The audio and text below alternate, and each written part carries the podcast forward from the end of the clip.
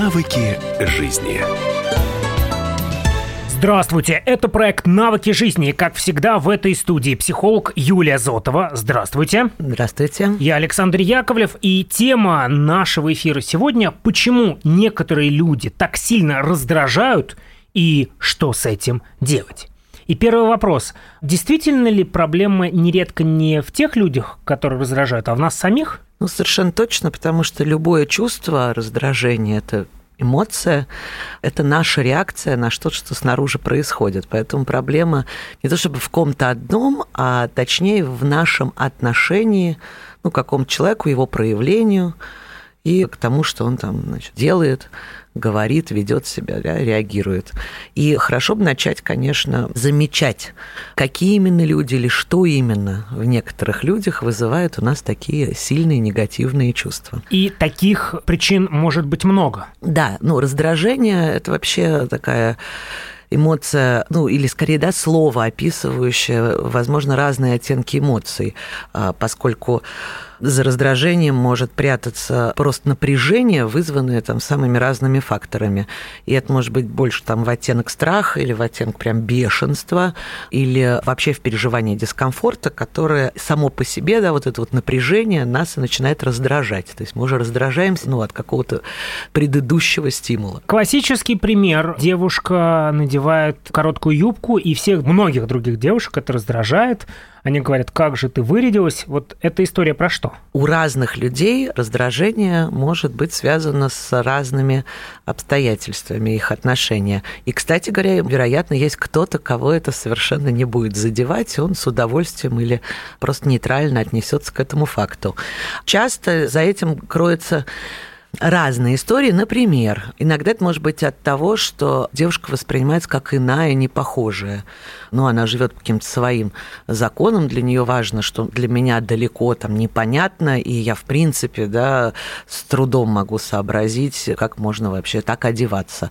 Ну, например, если такая девушка окажется в какой-нибудь восточной стране с жесткими канонами внешнего вида для женщин, точно все будут испытывать раздражение, смешанное с таким недоверием и сторониться.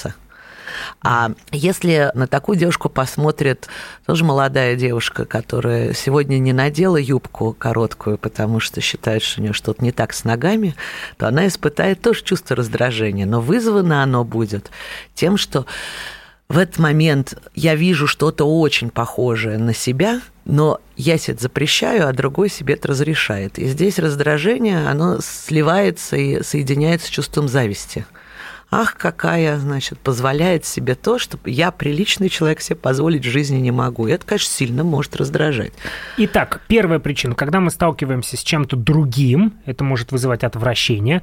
Вторая история, когда мы сами запрещаем себе делать то, что делает человек, это вызывает зависть. Какие еще причины у раздражения могут быть? Ну, например, девушка в короткой юбке пришла в церковь. Таким образом, она нарушила границы связанные ну, с традиционным укладом да, того, в каком виде да, можно заходить в какое место.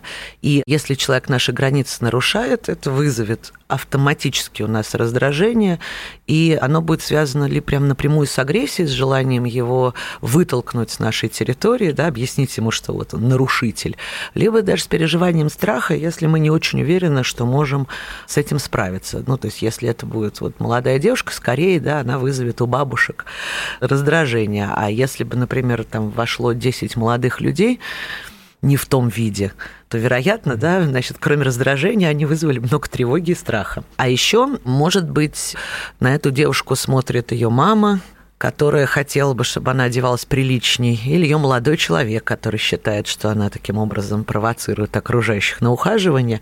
И тогда из желания контроля да, того, чтобы она соответствовала их ожиданиям и тому, как ну, правильно с их точки зрения, они бы тоже раздражались да, и пытались ее переубедить. Что еще остается? То есть причина не слушается. Ну, не соответствует ожиданиям, да, желание такого контролировать. Если эта девушка станет посреди дороги, то автомобилисты через какое-то время начнут гудеть и испытывать раздражение, потому что она им банально мешает проезжать. И есть вариант, когда мы чувствуем раздражение к тому, что нам просто вот буквально оказалось на дороге. Да? Я собирался что-то делать, а человек, обстоятельства или какая-то ситуация мне поперек, и буквально мешает действовать да, в выбранном направлении. И это вызывает раздражение, такое связанное с желанием убрать препятствие. Да? То есть буквально проблема не в девушке, да, а в том, что прямо сейчас она препятствие для моего действия. Ну и последний вариант, который с этим примером, наверное, сложно представить, часто вызывает наше раздражение люди, которые не удовлетворяют наших потребностей, не дают нам то, что нам хочется, то, что нам кажется, они должны для нас делать.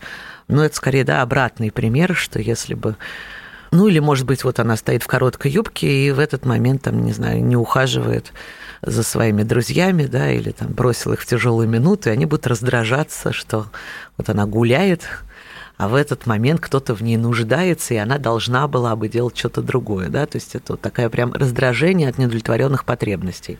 Но когда мы говорим про э, раздражение, я, например, прежде всего вспомнил про агрессию, с которой можно столкнуться, например, в общественном транспорте, наступили на ногу и не извинились. Вот это можно к чему-то отнести? Вся агрессия в общественном транспорте чаще всего связана, конечно, только с двумя факторами.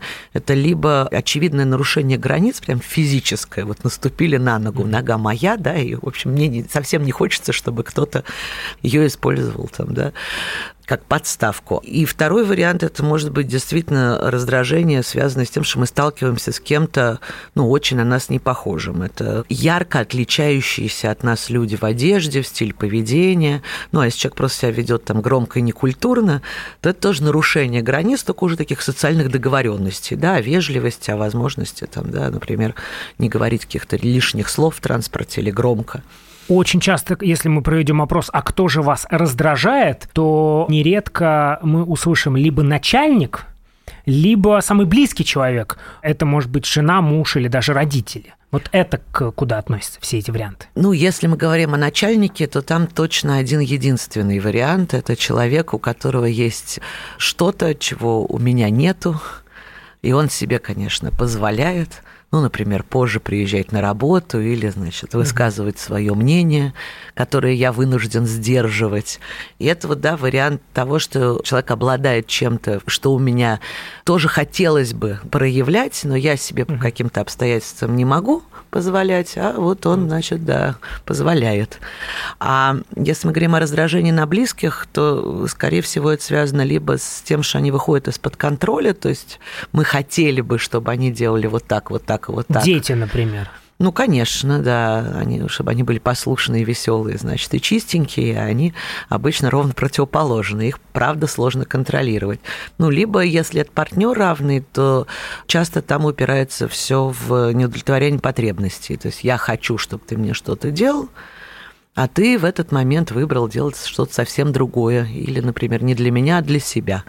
И это начинает очень сильно раздражать, и, может быть, там из мелочей состыковываясь, превращается потом в чувство такого ну, фонового да, недовольства. Это проект «Навыки жизни» к ответу на самый главный вопрос. А что совсем с этим делать? Мы приступим после короткой паузы. Не переключайтесь.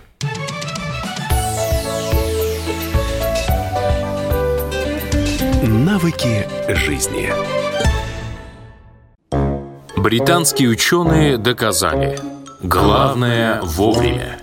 Утреннее шоу «Главное вовремя» с Михаилом Антоновым и Марией Бачининой слушайте по будням с 7 до 11 утра по московскому времени.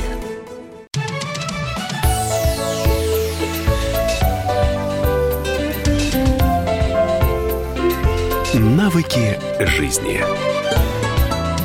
Это проект «Навыки жизни». Мы продолжаем наш разговор в студии, как всегда, психолог Юлия Зотова. И тема нашего эфира – почему некоторые люди так сильно раздражают и что с этим делать. В предыдущей части вы привели некую классификацию, каковы настоящие причины раздражения. А вот что с этим делать, давайте пойдем по пунктам. Ну да, тут хорошо разобраться по порядку. Относительно нашего раздражения по поводу того, что люди проявляют какие-то совсем иные, нам непонятные особенности там, поведения или мировоззрения, или высказывают какие-то мысли.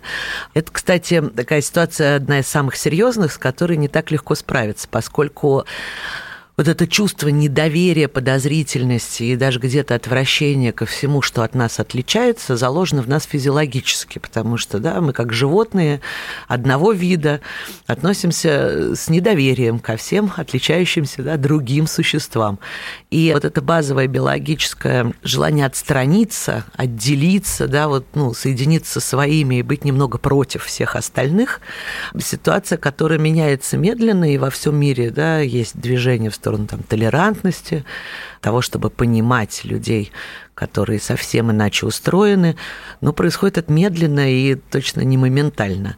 Ну и здесь действительно помогает найти с этим человеком какую-то общую платформу и базу хотя бы то, что он тоже человеческое существо, то, что у него по рождению столько же прав, сколько у нас.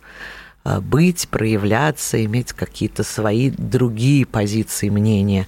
И чем больше мы найдем общего, тем меньше нас будет раздражать вот это да, иное, инаковое наше различие.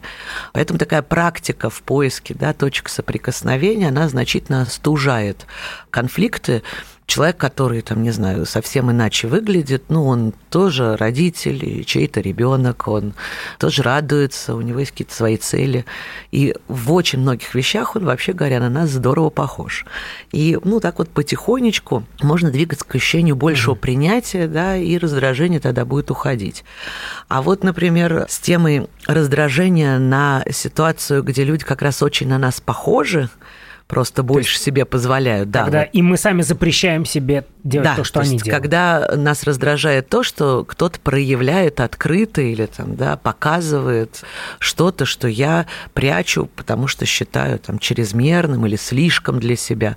Ну, например, я запрещаю себе просить о помощи, и при мне кто-то об этой помощи просит. Вроде бы хорошая ситуация, но парадоксальным образом я начинаю страшно напрягаться, потому что вот он себе, знаешь, так вот просто, мог бы сам напрячься, да, вот поработать круглосуточно или там добиться, а как попросил и получил просто так на халяву. Это вызывает прямо раздражение. Ну, здесь э, ситуация простая.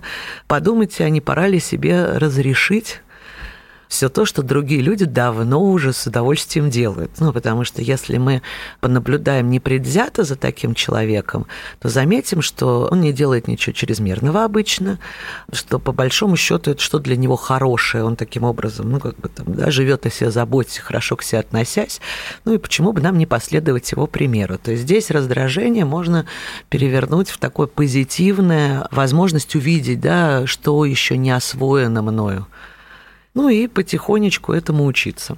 Следующая история – это когда нарушают мои собственные границы. Здесь раздражение просто маркер да, того, что произошло, произошла ситуация нарушения границ. А это значит, что с раздражением ничего делать не надо, надо сказать ему спасибо. Это как в самолете, да, датчики. Высота такая-то, значит, облачность, скорость, ну, внимание, да, опасность. И нам надо не столько работать с чувством, потому что если представить, да, что я перестану раздражаться от того, что мои границы нарушаются, ну, тут два варианта, да, или меня затопчут совершенно и все отнимут, ну, или я подавляю это совершенно естественное чувство, ну, просто из эмоциональной сферы оно там перейдет, например, в телесную, соматическую, соматическую, да, буду все хуже себя чувствовать, в конце концов прям расклеюсь и заболею. Поэтому в этом случае важно не с чувством обходиться, а учиться замечать, где мои границы и что именно сейчас да, в каком месте произошло нарушение, где я не обозначил четко, что это мое, что это принадлежит мне, что мне важно, да, там, например, чтобы сюда никто не лез. Причем это не только в ситуации предметов, иногда это там и ответы на вопросы, и какие-то темы, которые не хочется поддерживать. Даже просто пространственно, да, рядом с некоторыми людьми мы себя чувствуем, как будто они у нас на голове сидят, хотя вроде бы они там в метре стоят вежливо, но что-то нас в этом напрягает и раздражает. И здесь важно как-то бережнее относиться вот к этому своему приватному пространству во всех сферах жизни и лучше чувствовать свои границы и их беречь. Если ситуация раздражения связана с тем, что мы сталкиваемся с каким-то просто препятствием на своем жизненном пути. Мешают делать то, что мы хотим. Да, то есть человек или ситуация, или что-то происходит, что буквально вот, да, перегораживает какую-то нашу траекторию.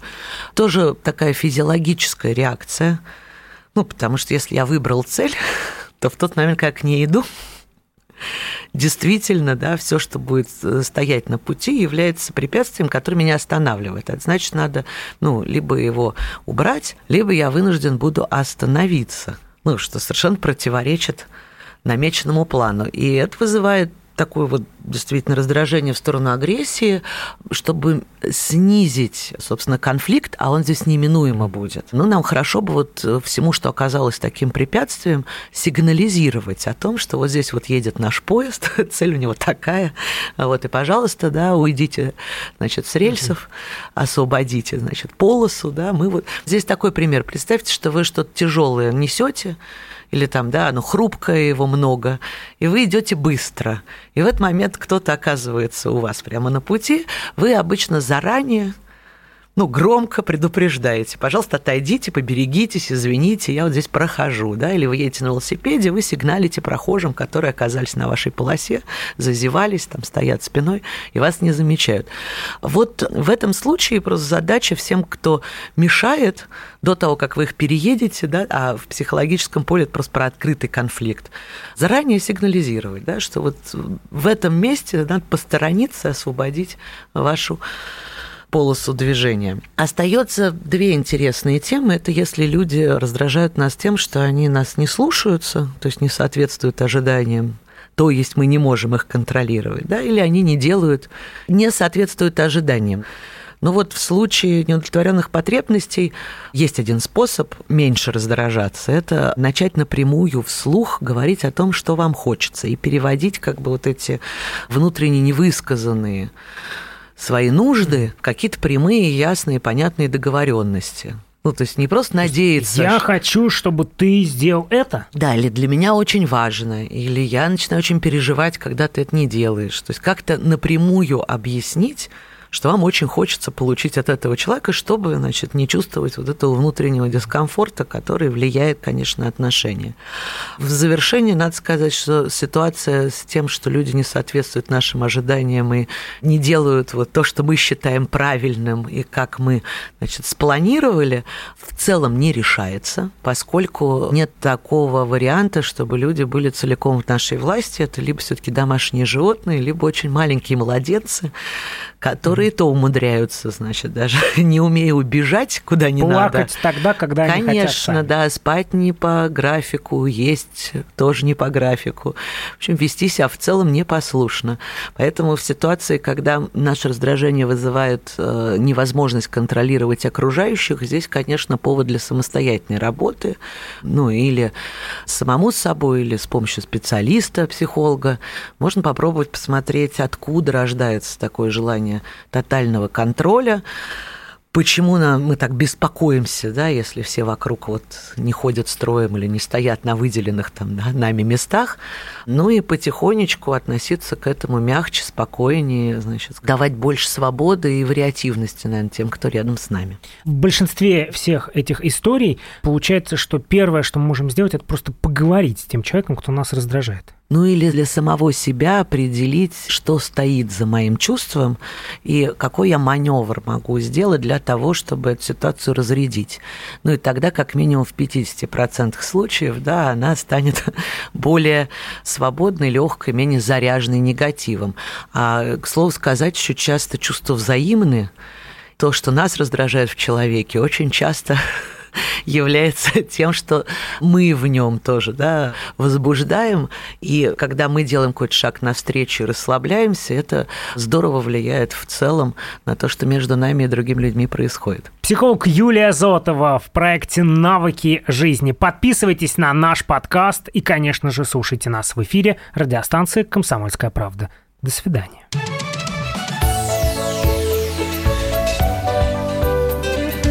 Навыки жизни. Магеллан прошел вокруг света за три года, его знает весь мир. Фок и паспорту потратили 80 дней, и про них написали книгу. А с нами это можно сделать всего за полчаса. Знаменитые путешественники в прямом эфире расскажут, где побывали, что увидели и через что пришлось пройти, проехать, проплыть и пролететь – Совместный проект «Радио Комсомольская правда» и Русского географического общества «Клуб знаменитых путешественников». Отправление каждый четверг в 12.05 по Москве.